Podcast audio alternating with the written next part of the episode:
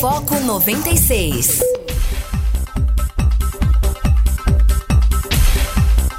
Olá, muito bom dia. Tá começando o Foco 96 aqui na sua 96 FM, a FM oficial de Goiás.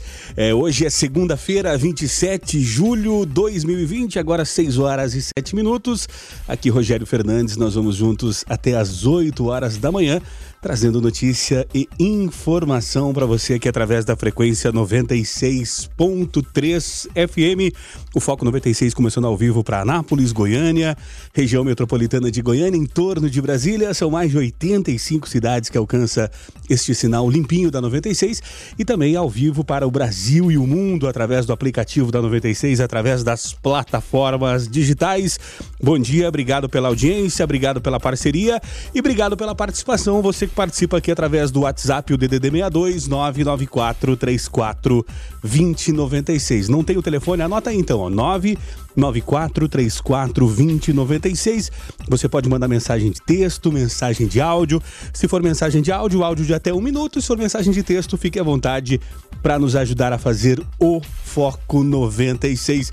É muito bom estar de volta depois de um período afastado e é muito bom também ter aqui conosco essa semana para nos ajudar nos comentários, trazendo a sua análise, trazendo a sua opinião e também tirando as suas dúvidas, né, é, de você ouvinte, o nosso comentarista, é, advogado Serleiser Araújo. Bom dia, Serleiser, seja bem-vindo aqui ao Foco. Muito bom dia para você, Rogério. Bom dia, claro, ao nosso querido amigo ouvinte aqui da 96 FM, já desejando uma semana de muita paz, e muito amor, uma semana de muitas realizações. E vamos juntos até às 8 horas da manhã. Tá certo. Uh, começando então trazendo o nosso giro de notícias, né? O que é destaque nos principais portais pelo Brasil e pelo mundo. Lá no Rio de Janeiro, né? O pessoal uh, acabou é, dando uma flexibilizada com relação às questões é, é, comerciais, né? E, enfim. E é, a, a, manchete pergunta o seguinte: a pandemia acabou porque praias lotadas, bares cheios e festas, né? O domingo tem é, é, aglomerações e flagras de desrespeito no Rio de Janeiro, né? também tensão entre potências, né? China confirma fechamento de consulado americano uh, lá em cidade chinesa, né? Uh, também com relação à, questão da, da Covid ainda, né? O avanço do coronavírus, o Brasil passa de 87 mil vítimas da Covid, com média de 1.074 mortes nos últimos sete dias. Foram confirmadas 556 mortes nas últimas 24 horas.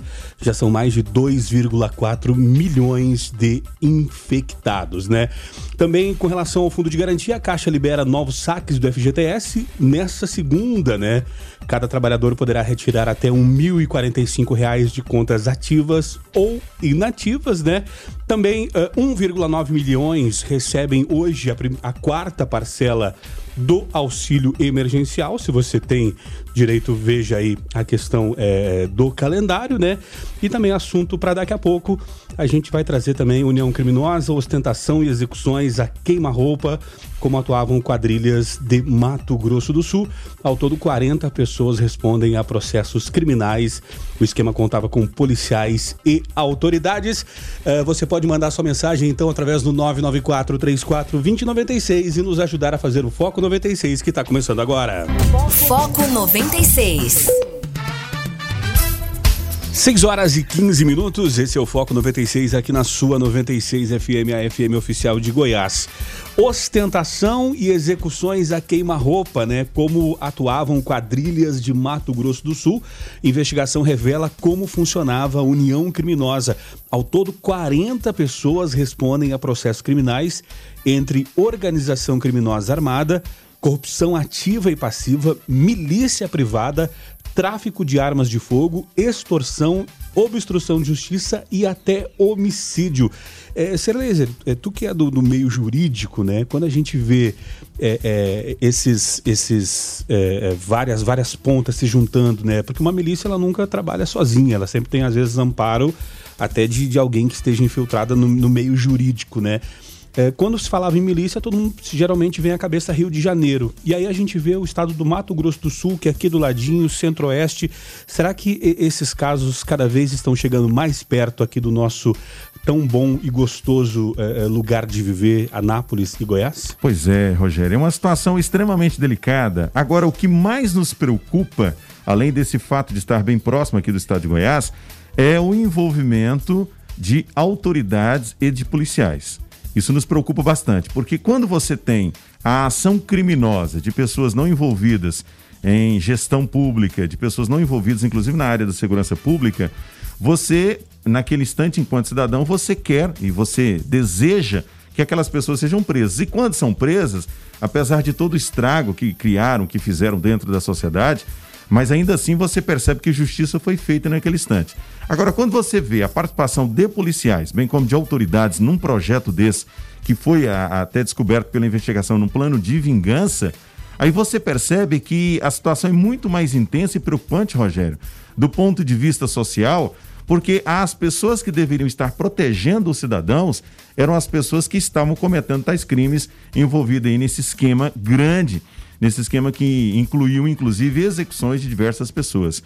Bom, a, a, o ponto de felicidade que nós temos aqui é, é, é, o fato de ter sido descoberto, é o fato dessas pessoas terem sido presas, mas o estrago feito lá atrás por essas pessoas, com certeza, deixará uma marca por toda uma vida no estado do Mato Grosso do Sul.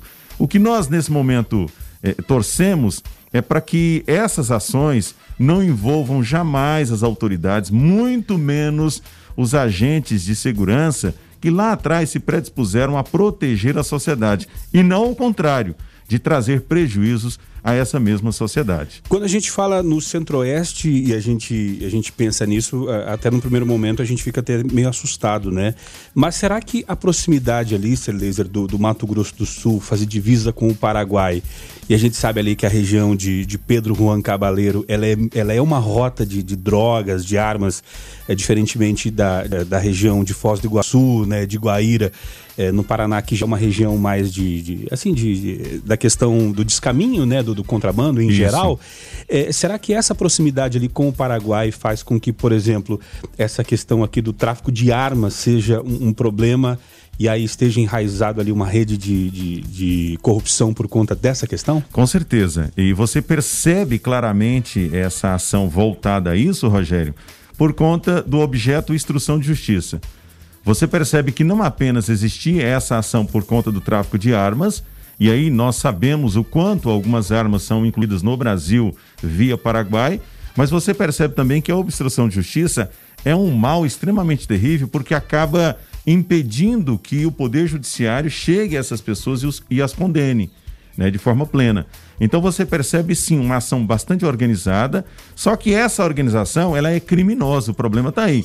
Se fosse uma organização no sentido de combater a criminalidade, seria, seria sucesso. Seria sucesso. Mas nós estamos falando de uma organização criminosa, ou seja, a organização ela tinha o objetivo de traficar armas, de extorsão, de obstruir a justiça, de práticas de homicídios, inclusive traz a nota de que esses homicídios eram praticados a queima-roupa, ou seja, era para dar um recado também de que existia um poderio criminal ali, no sentido de todos aqueles que se opusessem àquela ação ou aqueles criminosos seriam sim executados. Foco 96. 6 horas e 26 minutos. O ouvinte participa aqui através do 994 34 2096. Deixa eu mandar um abraço aqui para Aline Brígida, por aqui dando bom dia. Obrigado, Aline, tá? Ela aqui participando, tirando uma dúvida com a gente. E ela, segunda amanheceu corajosa por aqui. Boa, boa. Parabéns pela, pela coragem, afinal de contas. É, aqueles que gostam mais da segunda do que da sexta-feira vão ser bem-aventurados e tendem a ter mais sucesso na vida. Afinal de contas, é, nem tudo são flores, o trabalho é, que enobrece o homem e a mulher, né, Célio? Com certeza, principalmente por entendermos que o trabalho nos gera um fruto muito bom. O trabalho é que dignifica a pessoa, o trabalho é que traz para você a condição de você se sustentar, sustentar a sua família. Então, o trabalho é nobre. Né? Eu entendo que tem muita gente que não gosta, ah, segunda-feira, pesado. Peraí, na verdade, nós precisamos entender o seguinte: se eu tive que acordar cedo hoje, Rogério, para trabalhar, é porque Deus me deu a bênção do trabalho. E se não acordar cedo hoje, não tem dinheiro para cortina cedo. Justamente. Então é importante você avaliar e do ponto de vista da gratidão. A gratidão é fundamental nas nossas vidas. Né? Nós não podemos olhar a vida apenas ah, o, a, as coisas ruins, mas você precisa analisar as coisas boas que a vida está te dando. Um detalhe interessante que o ato de acordar cedo significa que você está vivo. Mais um dia que Deus te permite, mais um dia que Deus te dá. Então, é importante você analisar por esse viés para que você não chegue no trabalho chateado, triste. Pelo contrário, se alegre porque Deus te deu mais um dia e se alegre ainda mais porque Deus te deu a bênção desse trabalho. Agora são 6 horas e 28 minutos e nós falamos no, no bloco anterior a respeito né, de uma milícia no Mato Grosso do Sul. E ainda seguindo é, esse viés, né, é um tanto quanto até jurídico, né, da parte que, que fazia parte da milícia, ela faz parte da milícia no Mato Grosso do Sul, nós tivemos o caso, não de milícia, né, mas de abuso de autoridade é, na cidade de Santos, né, aquele caso que ficou famoso, né, é, você viu aí, deve ter circulado vídeos, além da, da, da mídia, né, da imprensa ter repercutido, do desembargador que humilhou o guarda, né, é, e ele já foi acusado, inclusive, de agressões verbais e físicas e até de uso de uma pistola, né? É, é, a reportagem apurou é, também é, que o desembargador que convive com com o Eduardo Siqueira há 30 anos e hoje é, é, chegou a processá-lo, né, é um advogado por injúria e difamação na época, é, e também que ele teve é, um, caso onde ele foi ao tribunal, né, com uma pistola. E aí foram puxar a famosa capivara do desembargador, Ser Laser, e viram que ele já tem várias anotações na sua ficha interna, né? Vários puxões de orelha. E, puxões de orelha esses, inclusive, que, que o impediriam de ser promovido de juiz a desembargador. Eu pergunto, Nessa questão, hoje tem muito essa questão de fecha o STF, não fecha o STF, muita gente reclamando.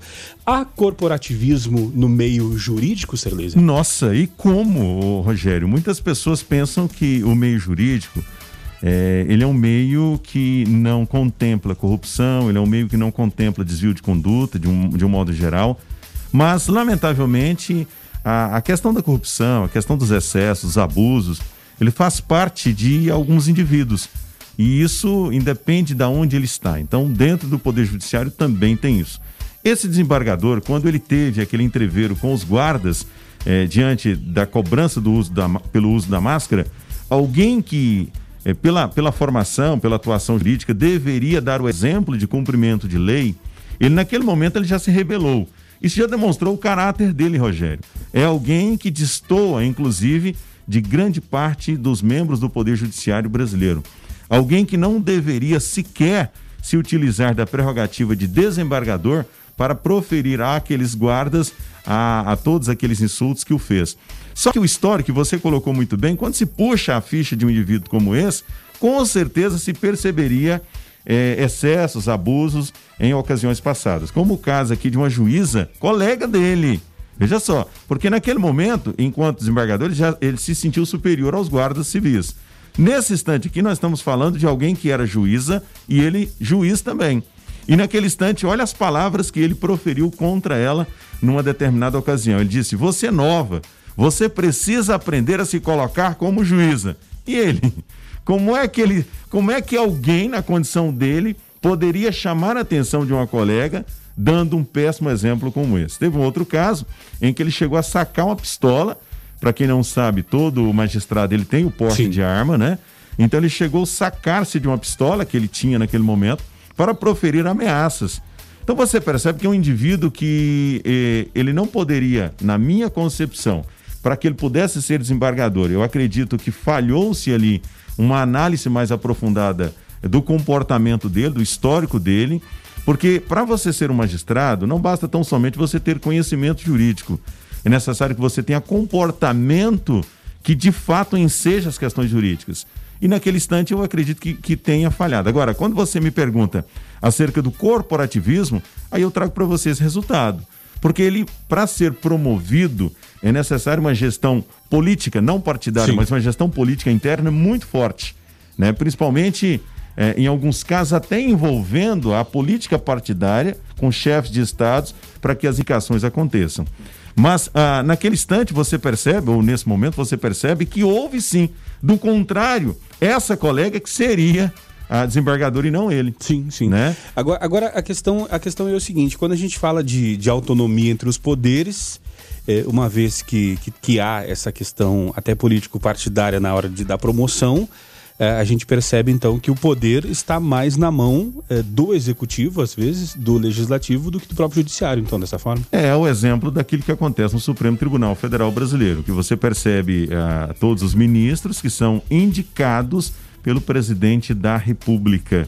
Né? Então, de alguma forma, você percebe o braço do Poder Executivo de forma intensa dentro do Poder Judiciário.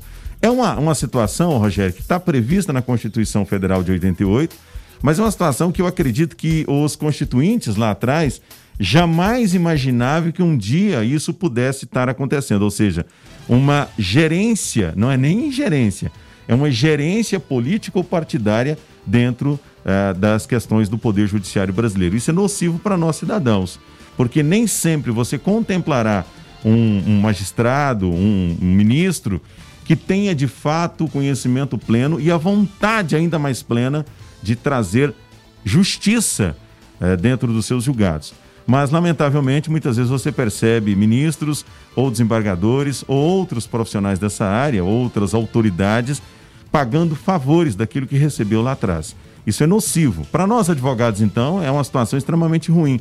Por vezes você vê decisões, você percebe decisões que destoam, inclusive, de decisões anteriores de juízes, dos mesmos juízes, decisões que ele deu, concedeu há algum tempo e que agora ele concede de forma totalmente distinta. Amparado pela lei, é importante dizer isso. A exemplo daquilo que nós vemos envolvendo o ministro Alexandre de Moraes. Estamos até emendando a situação, mas sim, tem a ver com, com o tema aqui. Alexandre de Moraes. Nós vemos que o ministro Alexandre de Moraes, há algum tempo, ele concedeu uma decisão acerca dessa, é, dessa ação que estamos tendo, aonde ele determina, ou pelo menos ele pretende determinar proibições no uso das redes sociais. Questão do processo das fake news. Justamente. E você percebe que lá atrás ele defendia a soberania da atuação dos indivíduos pelo uso das redes sociais e agora ele pretende a fazer um julgamento totalmente diferente. Então, nós não podemos contemplar no Poder Judiciário uma situação como essa, mesmo ah, ouvindo aqui o, o ministro Gilmar Mendes, que numa determinada ocasião ele disse: olha, nós mudamos de opinião né? Quando ele, por exemplo, julgou a questão da prisão a, de segunda instância, a, a partir da pessoa que, que tivesse sendo, que tivesse sido condenada, que ele já pudesse ser preso a partir da, do julgamento de segunda instância, nós temos livros publicados onde ele é o autor que ele discorda disso. Na visão dele, diante dessa publicação, é que o indivíduo só poderia ser preso depois de, de, do, trânsito julgado. do trânsito julgado em última instância. E no julgamento que nós tivemos há, há, há, algum tempo atrás no Supremo Tribunal Federal Brasileiro, ele já julgou totalmente diferente até dele mesmo. Sim. Então, isso, Rogério, eu entendo que por mais que o, que o, o direito seja dinâmico, eu entendo que essas oscilações não têm nexo e nem tão pouco fundamento. Mas, o que no, no, voltando aqui esse desembargador, eu vejo uma necessidade premente desse desembargador ser punido. Mas o que me preocupa é que a pena máxima para um magistrado hoje no Brasil ela, ela se assemelha às penas que no passado os reis davam a algumas pessoas que eram amigas pessoais. Uma proteção imensa. Porque o máximo que pode acontecer com um desembargador desse, ele ser aposentado.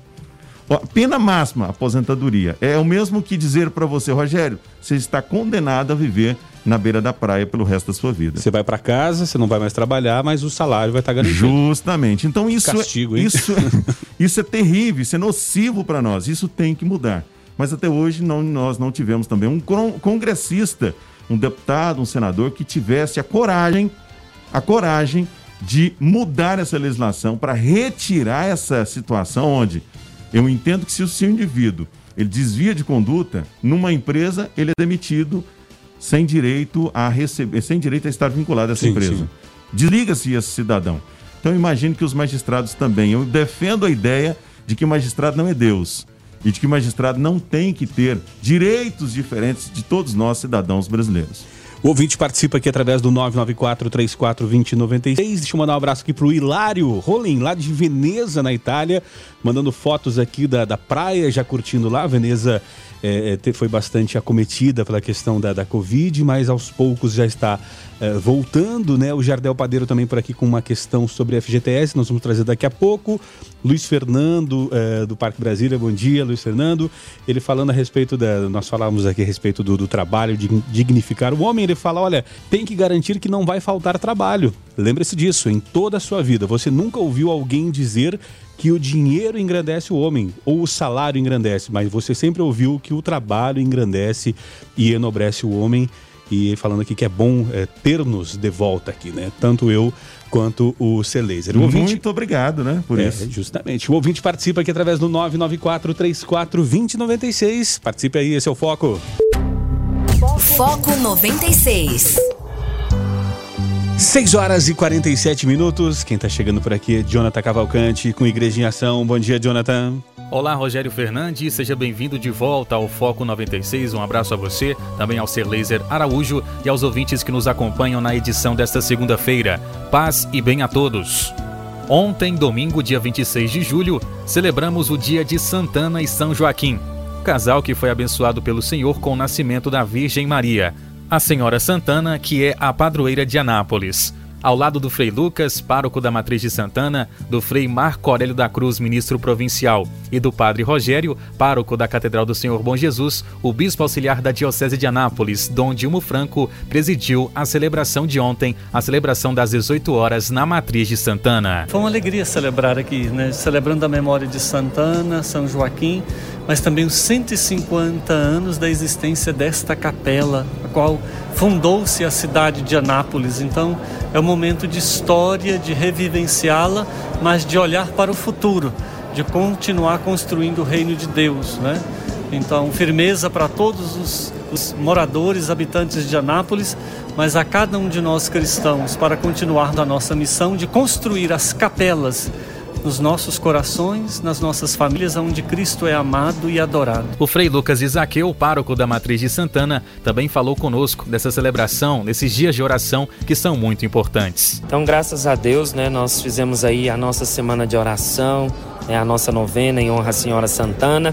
E no dia de hoje nós comemoramos aqui o dia dos nossos avós, da nossa padroeira, padroeira da Diocese, padroeira também do estado de Goiás a graça de Deus, nós rezamos e de todas as formas tentamos né, levar a evangelização aquelas pessoas que também não puderam estar presentes aqui na Matriz de Santana. Foi realmente uma experiência, né, tudo diferente, mas graças a Deus saiu tudo bem. Louvemos Santana e São Joaquim. Jonathan Cavalcante para o Igreja em Ação. Foco 96. 6 horas e 53 minutos, o ouvinte participando aqui através do 994-34-2096. Wellington por aqui, fala aí Wellington. Bom dia amigos da 96, Rogério, Ser Laser, parabéns pelo retorno, o rádio ganha muito com o retorno desse comunicador, desse jurista, essa pessoa né, de uma lisura incrível e com uma visão muito aberta. Vamos ficar com amanhã bem enriquecida, Ser Laser. Obrigado por voltar ao rádio. Wellington Ricardo Jundiaí. Valeu, então obrigado pela participação. Também por aqui o Igor Castro falando ser laser sobre essa pena máxima dos magistrados. Eu não sabia, mas é aquela que todos são iguais perante a lei. A regra não é clara, Arnaldo, né? O que fala aqui é, é o nosso querido Igor de Castro, né? Igor, marido da Aline, tá? Então, bom dia, obrigado. É, a Aline que questionou aqui uma questão aqui nossa aqui, depois daqui a pouco a gente, a gente responde. Obrigado pela participação. É, também por aqui o nosso Uh, ouvinte, uh, o Alcântara, dando bom dia também. Bom dia, Cerdezer, uh, de volta ao foco. E a cidade de Anápolis, o povo napolino se abastece com seus pertinentes comentários. Parabéns pela volta. Também o Valdeir Santos por aqui. Fala aí, Valdeir. Bom dia, pessoal da 96. É, primeiramente, parabéns pelo programa. E que bom ouvir uma, mais uma voz conhecida aí na rádio. Bem-vindo de volta, Serleis. É, fico muito feliz por você estar aí.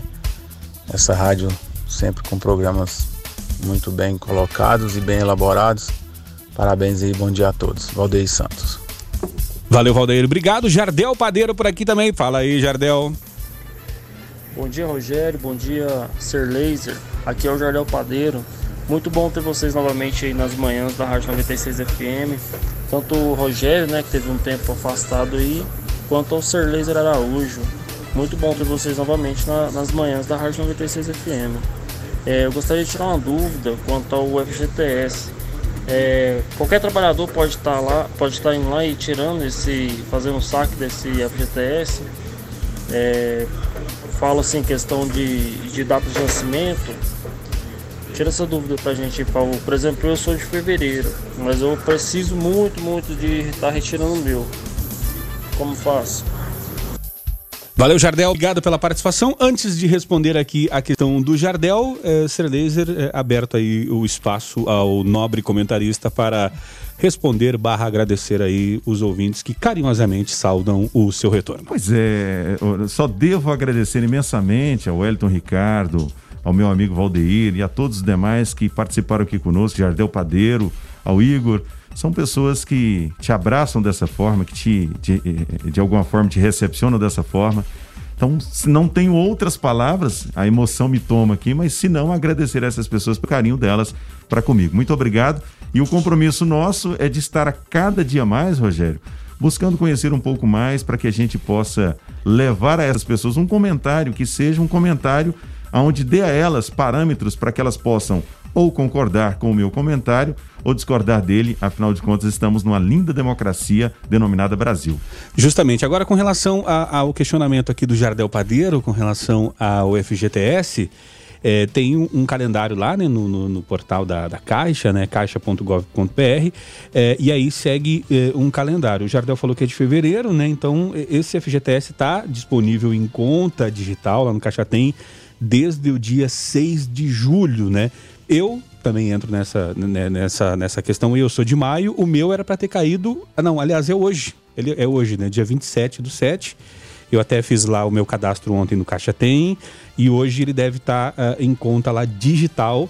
E aí tem que olhar, no meu caso, né, cai hoje, dia 27, e depois é, para uh, transações eletrônicas, né? E ele vai estar disponível para saque somente no dia 19 de setembro. Até lá tem muito chão, eu já vou ter pago muito boleto pelo é, Caixa E eu fico feliz também, Rogério, porque dia 19 de setembro a gente torce para que esse momento de, de, de, não aglomeração já tenha afindado. Sim, sim e você tem a condição de nos convidar para o churrasco na sua casa, né?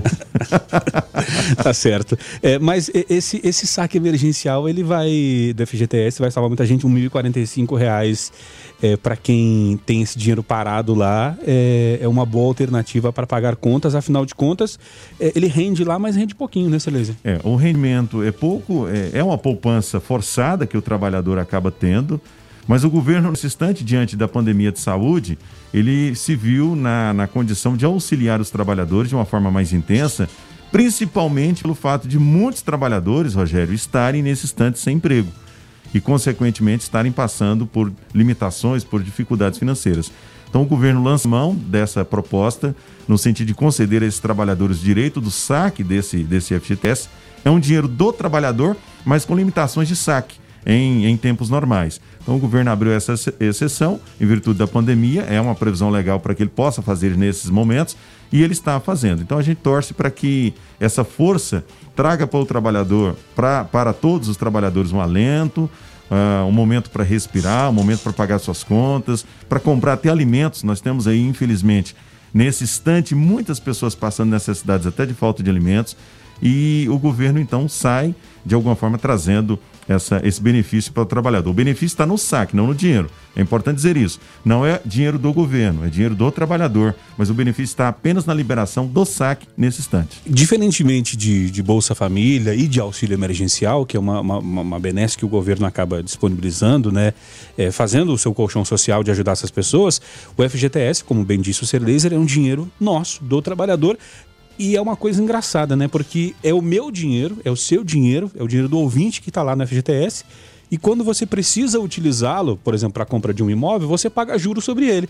O que para muitos pode ser uma sacanagem, mas o governo ganha e ganha muito com esse dinheiro parado lá, né? Sempre, sempre. Todo, dinheiro nosso é, é, impossível que as gestões, seja de banco, seja do governo, não tenha lucro em cima deles.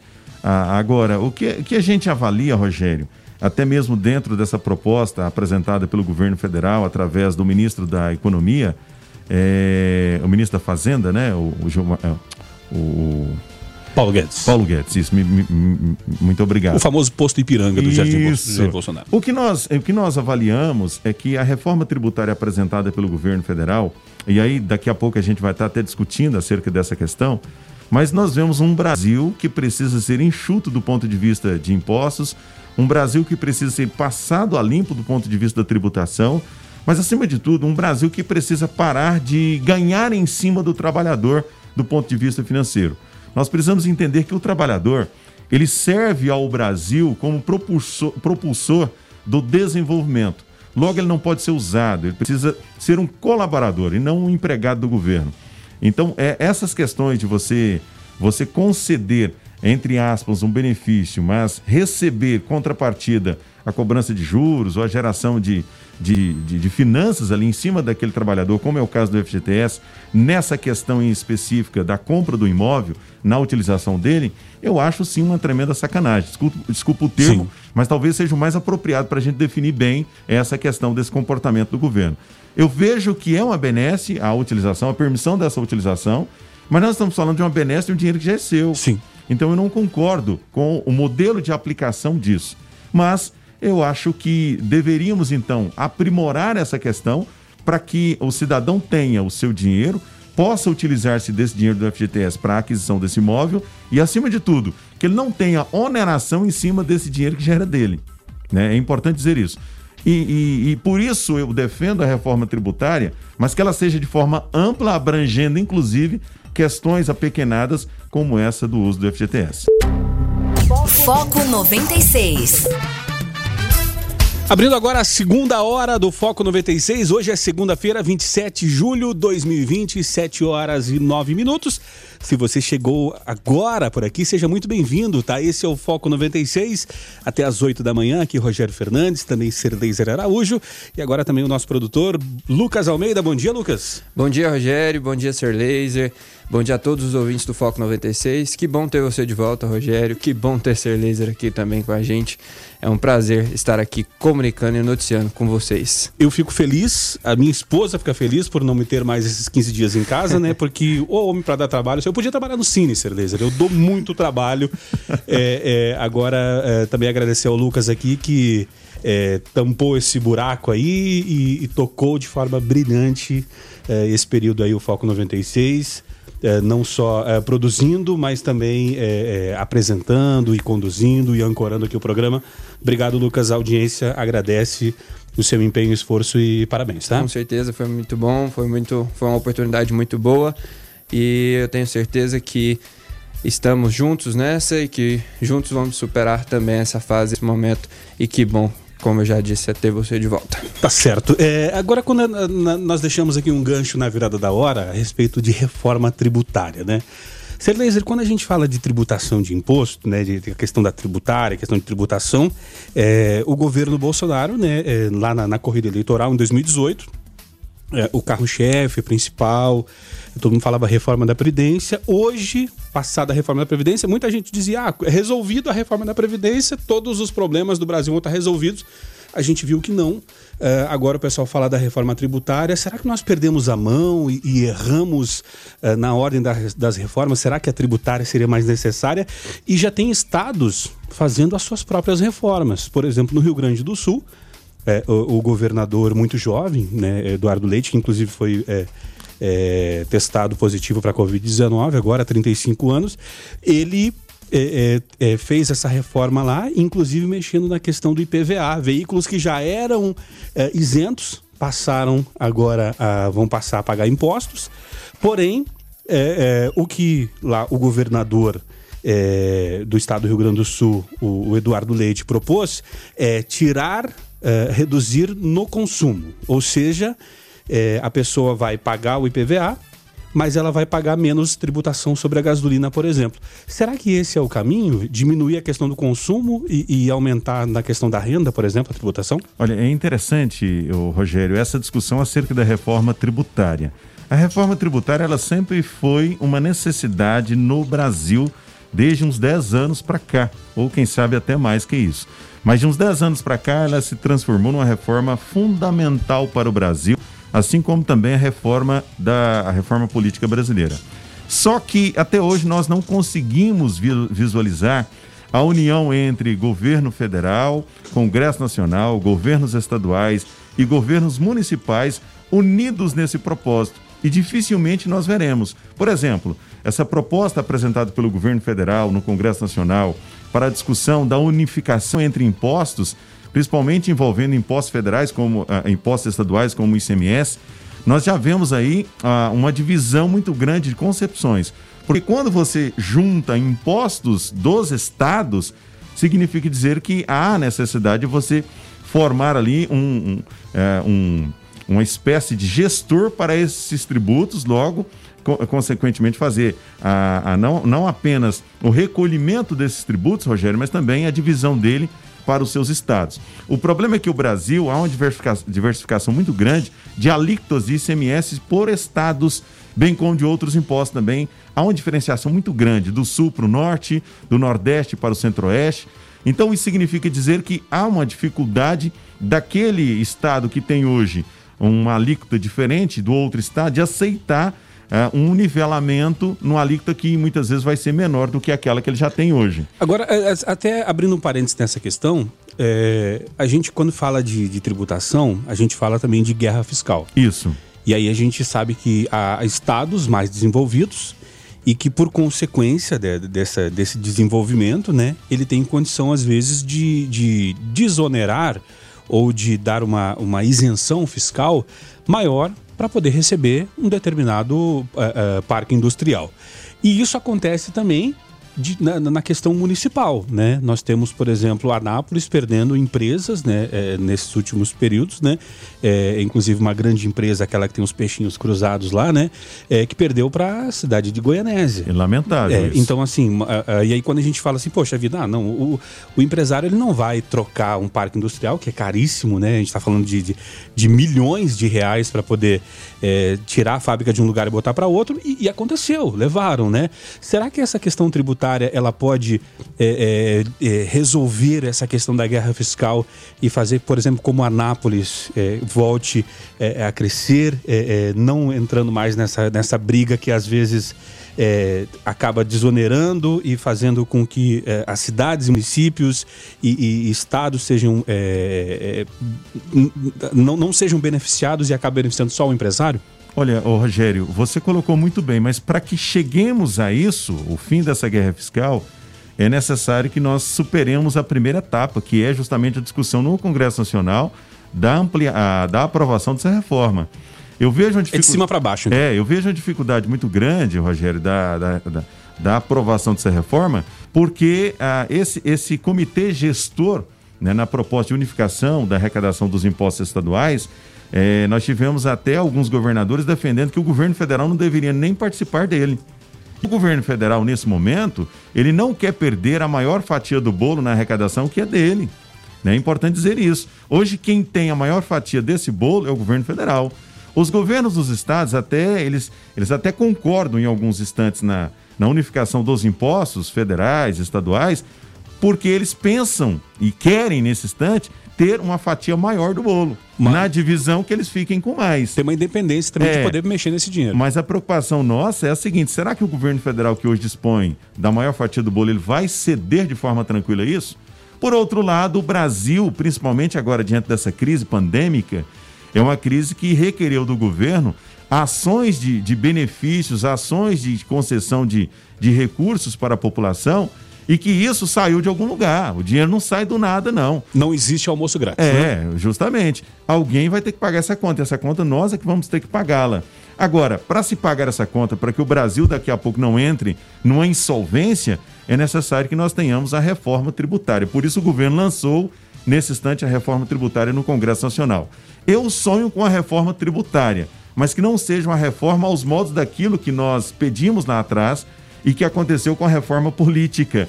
Uma reforma que, ao invés de melhorar a situação nossa enquanto brasileiros, trouxe a obrigação de nós, cidadãos, bancarmos campanhas dos políticos no Brasil, o que é vergonhoso para todos nós. Né? Com a, a, a, justificativa mais absurda de que, uma vez sendo financiados pelo, pelo poder público, ou seja, pelo nosso dinheiro, evitaria que nós tivéssemos candidatos com comportamentos é, criminosos na campanha com caixa 2, 3. É uma vergonha isso. Honestamente, coração, é vergonha. Então lá atrás nós pedimos uma reforma política e vieram com engodo. Né? Mudaram tudo aquilo que a população exigia e fizeram aos moldes deles. Eu torço para que essa reforma tributária proposta pelo governo não seja da mesma forma um novo engodo do, do, do, Congresso, no sentido daquilo que a população pede, que eles nos dê algo totalmente invertido. Agora, é, com relação a essa questão é, dos estados fazendo, por exemplo, as reformas independentes, é, quando a gente fala, por exemplo, do caso do Rio Grande do Sul, que eu trouxe como exemplo, gerou muita crítica o IPVA, porque o IPVA, a, a, a grosso modo, é um imposto que você vê ele a olho nu. Né? Você tem o seu carro e você paga lá 200, 300, 500 mil, 2 mil, sei lá, né? O Cerleza deve pagar um absurdo, né? De, de PVA é, por, por, por, né? por andar Bondade com, sua. É, né? Por andar com, né? com um veículo né? muito mais caro que os nossos, é, por né? exemplo. É, mas aí, por exemplo, o é, que, que acontece? É, a pessoa vê é, o imposto, ele não está maquiado, por exemplo, como na, na gasolina, no pãozinho, no Isso. cafezinho que você compra. Fica embutido ali, né? Que você paga lá 10 reais e, sei lá, 2, 3 reais é imposto.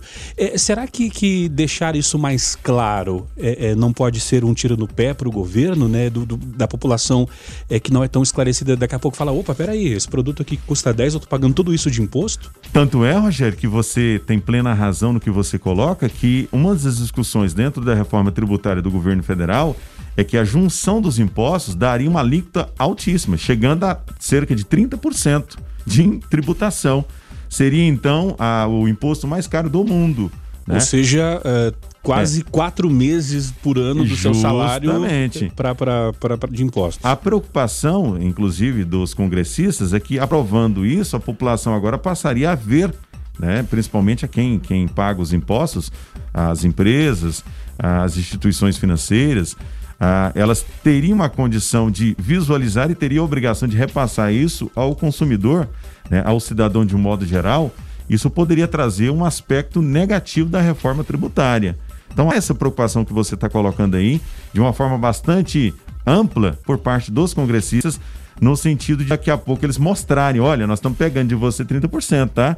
E a reação da população, a reação de todas as pessoas, empresas, é, pessoas físicas, seria uma reação não muito quista.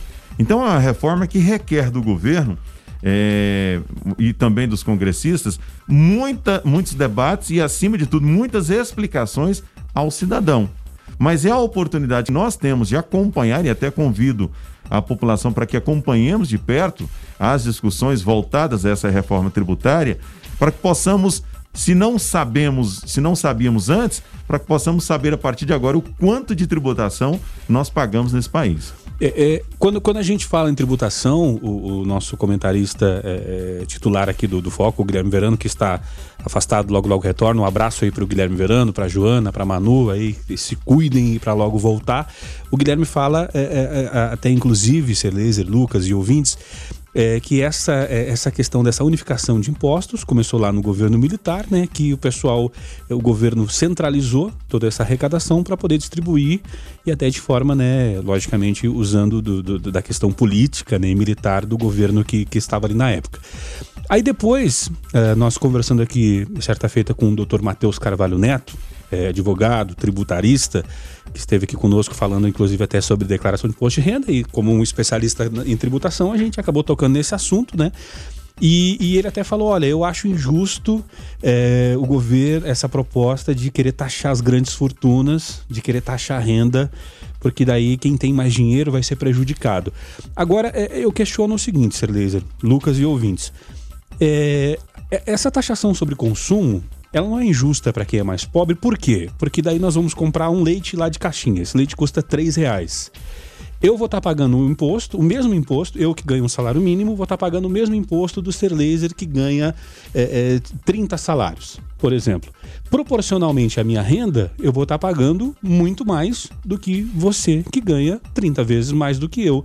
É, tem forma de equacionar isso aí? O, governo está com abacaxi na mão? Como, como é que faz, Celeste? Olha, ter forma de equacionar isso existe. Existe sim. Agora, a pergunta que eu faço para você, Rogério, é qual governo politicamente sairia bem de uma situação como essa? Né? Nenhum, nenhum político ele teria uma aceitação muito positiva se ele fizesse isso. Apesar de trazer benefício à população, do ponto de vista, inclusive, da arrecadação, ou seja, ele traria justiça, eh, principalmente justiça social, mas eu duvido que qualquer governo que é eleito politicamente, ele ousaria defender uma situação dessa, salvo aquele governo que quer findar a sua vida política, a sua carreira política, ele poderia até implementar uma situação como essa, mas ainda assim dificilmente passaria no Congresso Nacional, porque nós temos hoje, inclusive, eh, deputados que têm carreira. Né, que já estão lá seis, oito mandatos. Políticos que, profissionais. E que querem continuar lá e que uma, uma proposta como essa e logo a aprovação deles traria para eles uma repercussão extremamente negativa, porque quem tem mais ele, lamentavelmente, no Brasil, ele manda mais, ele, ele, ele consegue, inclusive, bancar campanhas de diversos deputados que lá estão eleitos. São os patrocinadores. Que são os patrocinadores. Então, logo, eu não vejo uma situação dessa vingando no Brasil de forma alguma. Agora, se você me perguntar a minha opinião, eu defendo que a tributação sobre as, as riquezas, ela, ela trouxesse para o governo uma arrecadação maior e também, consequentemente, ele traria uma justiça social também junto disso, porque nós estaríamos falando de que aquele que tem maior condição de pagar, ele estaria pagando mais. Aquele que tem menor condição estaria pagando menos. Não há nada mais justo do que isso num país, ou pelo menos do que se espera do nosso Brasil. Mas, volto a insistir, dificilmente uma situação como essa vingaria no país. E policiais da Delegacia Especializada em Investigação de Crimes de Trânsito, a, a DICT, né, realizaram mais uma etapa surpresa da Operação Direção Consciente na madrugada da última sexta-feira, dia 24, e flagraram 19 motoristas dirigindo bêbados em Anápolis, né? O titular da delegacia, o Dr. Manuel Vanderick, contou que todos esses condutores receberam penalidades administrativa e terão de pagar multa de 3 uh, eh, a 6 salários mínimos, né? Valor mais alto é para os reincidentes. Para tratar do assunto, vamos falar com o próprio, né, Manuel Vanderick, agora uh, eh, para explicar para gente um pouco mais sobre esse balanço. Uh, bom dia, doutor Manuel Vanderick, é um prazer recebê-lo aqui no Foco 96. Um ótimo dia para você, o prazer é todo meu também de participar. Essa, essa etapa da operação, que aconteceu de quinta para sexta, noite de, de quinta e madrugada de sexta, ela se repetiu também na madrugada de sábado para domingo. É, nós encontramos 24 motoristas dirigindo embriagados e outros quatro foram presos em flagrante. Esses números, é importantíssimo ressaltar que eles são só o balanço da Polícia Civil. Ainda existem aquelas prisões, que foram muitas, realizadas pela Polícia Militar e PRF. Então, semanalmente, nós temos dezenas de motoristas presos em flagrante, dirigindo embriagados nas ruas de Anápolis. Agora, é, é, engraçado, né, a gente até é, ver esse número aqui que o Dr. Manuel Vanderick traz, laser, porque é, a gente está falando de sexta-feira à noite e, segundo o decreto, sexta-feira, 10 da noite, para tudo e volta só 5 da manhã, só fica o essencial. É, era para esse pessoal estar tá todo mundo em casa e dirigir bêbado e, e, e dirigir bêbado também não, não, é. não, é. o correto. Dirigir embriagado em momento algum é permitido, muito menos num, num, instante como esse. Agora, o fato que mais chama a atenção, e aí até uma, uma pergunta que eu faço ao doutor Manuel Vanderick, já o cumprimentando, né? Doutor Manuel Vanderick, bom dia, ao Ser Laser. É, diante dessa situação, há informação de que o senhor também acabou é, é flagrando é, que alguns daqueles condutores que estavam embriagados eles haviam acabado de sair de alguns comércios que, apesar das portas estarem baixadas, a aglomeração das pessoas estavam constantes lá dentro desses comércios, não é isso? Sir é um prazer falar com você novamente, viu? Quanto tempo? Sir essa operação é realizada em razão de um convênio da Polícia Civil com a Prefeitura da cidade.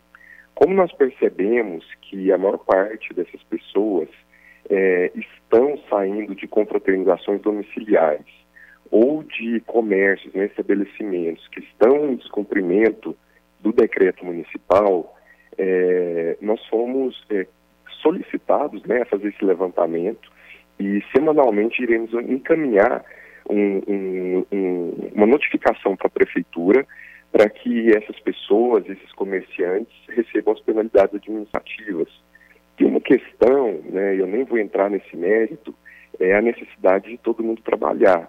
Outra é você colocar em risco a, a vida das pessoas para se divertir.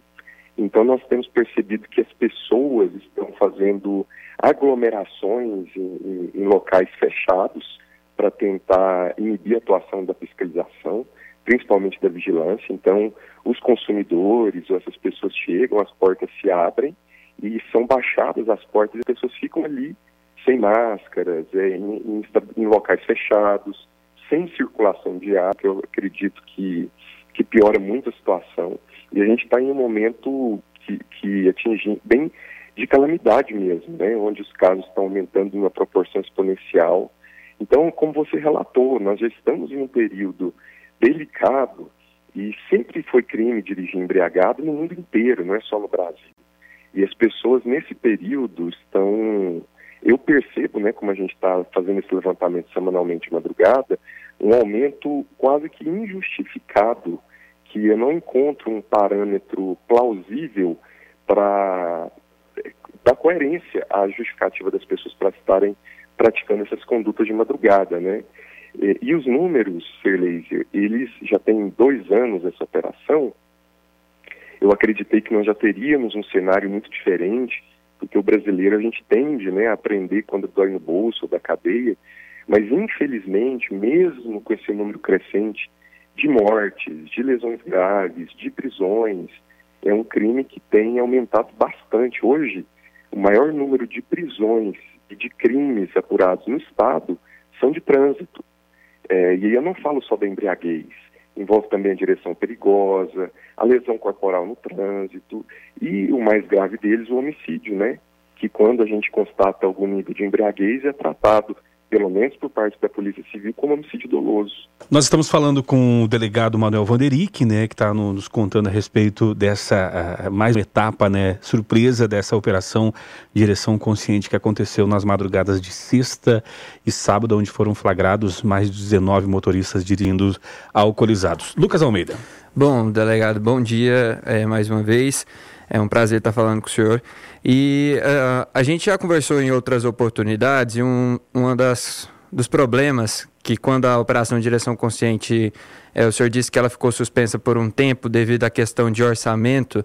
É, eu gostaria que o senhor falasse como que anda né, essa questão, se houve um aval maior do governo estadual em relação a essa a, a demanda né, de atender opera, as, as operações que uma vez elas estavam suspensas e que a intenção e se há uma projeção de que, por exemplo, é, o orçamento que é repassado para a delegacia da Polícia Civil é, pode manter essa operação por mais tempo na cidade, uma vez que a gente sabe que ela é importante é, para o município e também para o Estado, para que se prenda essas pessoas que ainda insistem em dirigir alcoolizado. Essa pergunta sua, ela, ela reflete não só a questão política sobre o crime de embriaguez, mas eu acredito que principalmente a postura social, Lucas, cultural.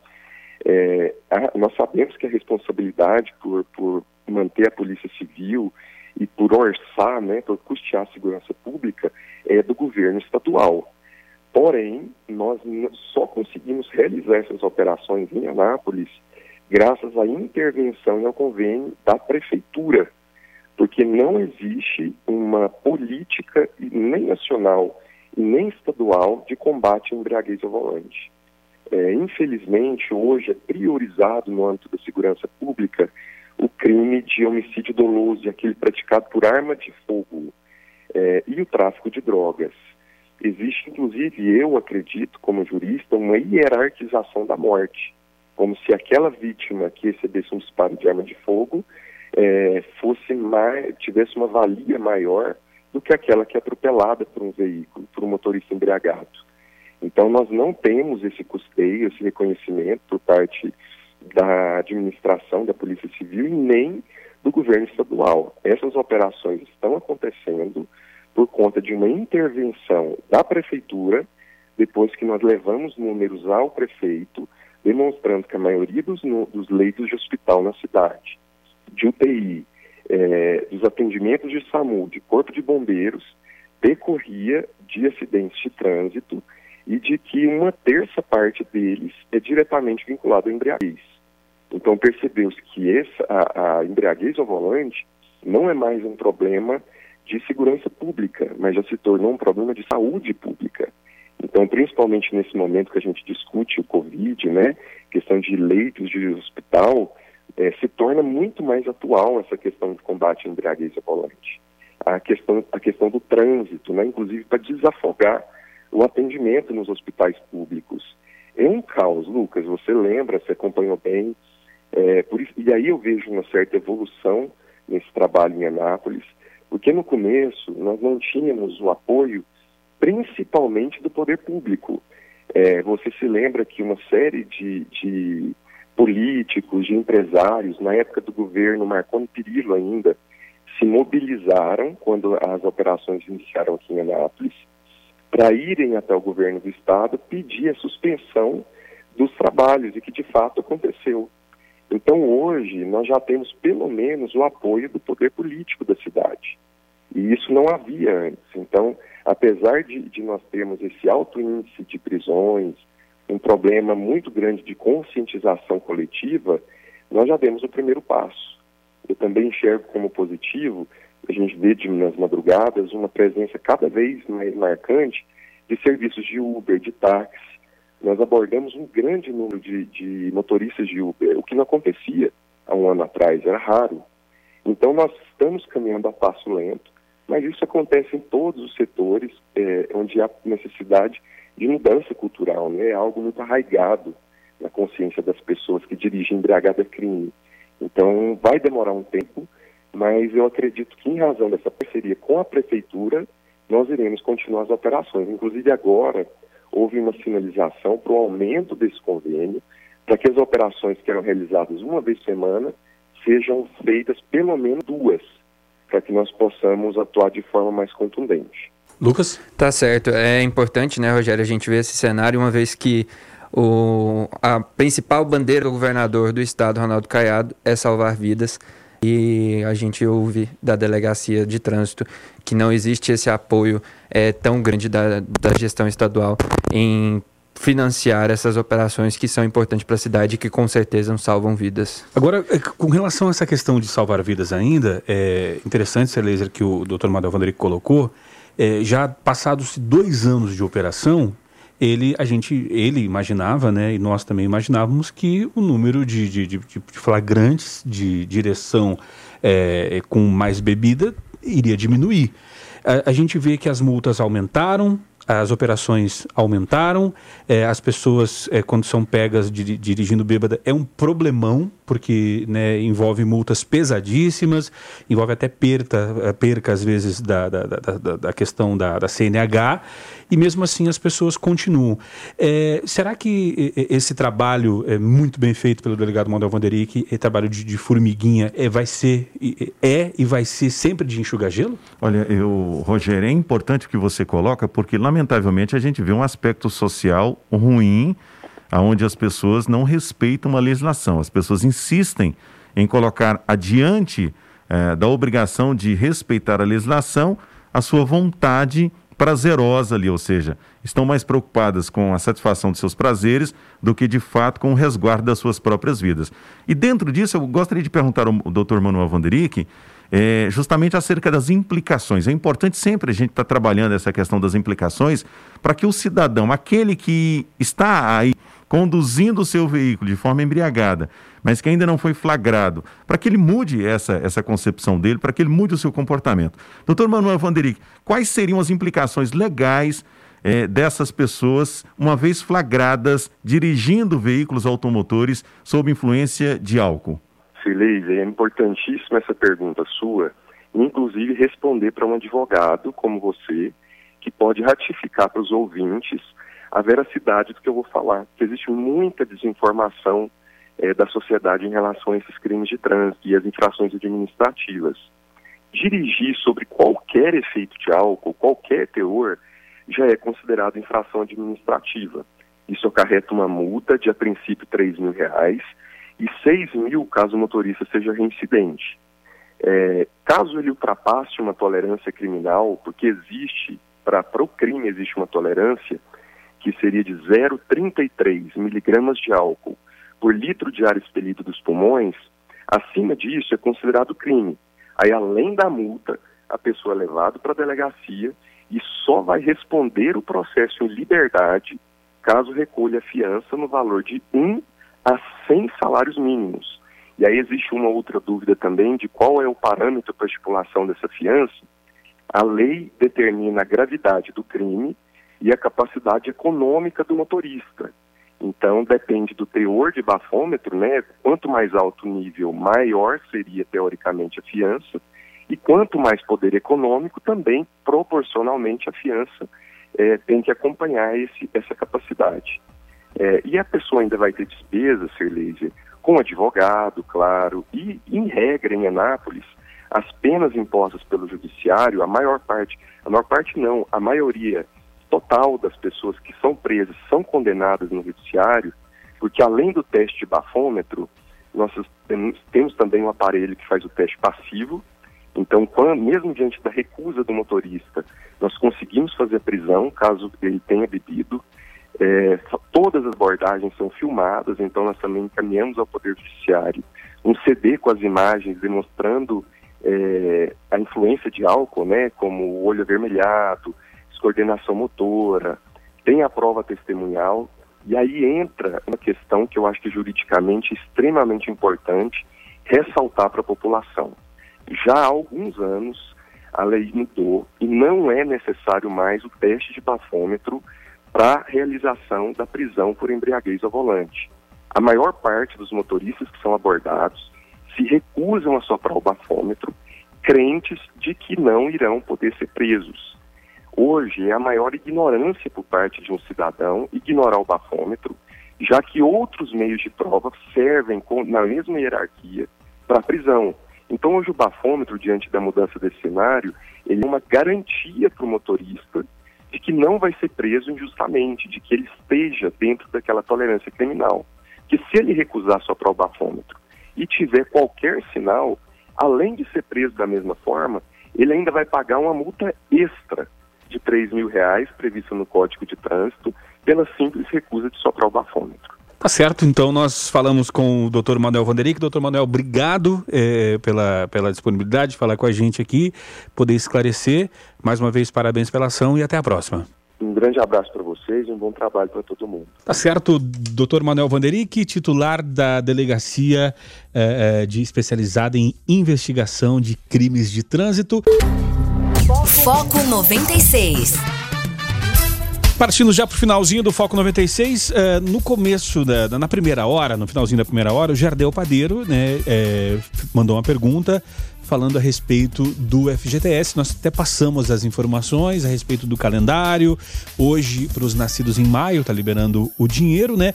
Porém, o nosso produtor Lucas Almeida tem uma informação que pode ser de grande valia para você que está aí triste, chateado, é, achando que o seu dinheiro não caiu e você que já estava contando com esse dinheiro é, do, do, saque emergencial do FGTS. Qual é esta informação? Qual é o segredo, o pulo do gato, Lucas Almeida? É isso mesmo, Rogério. É descobrindo o Caixa Tem agora, é tutorial.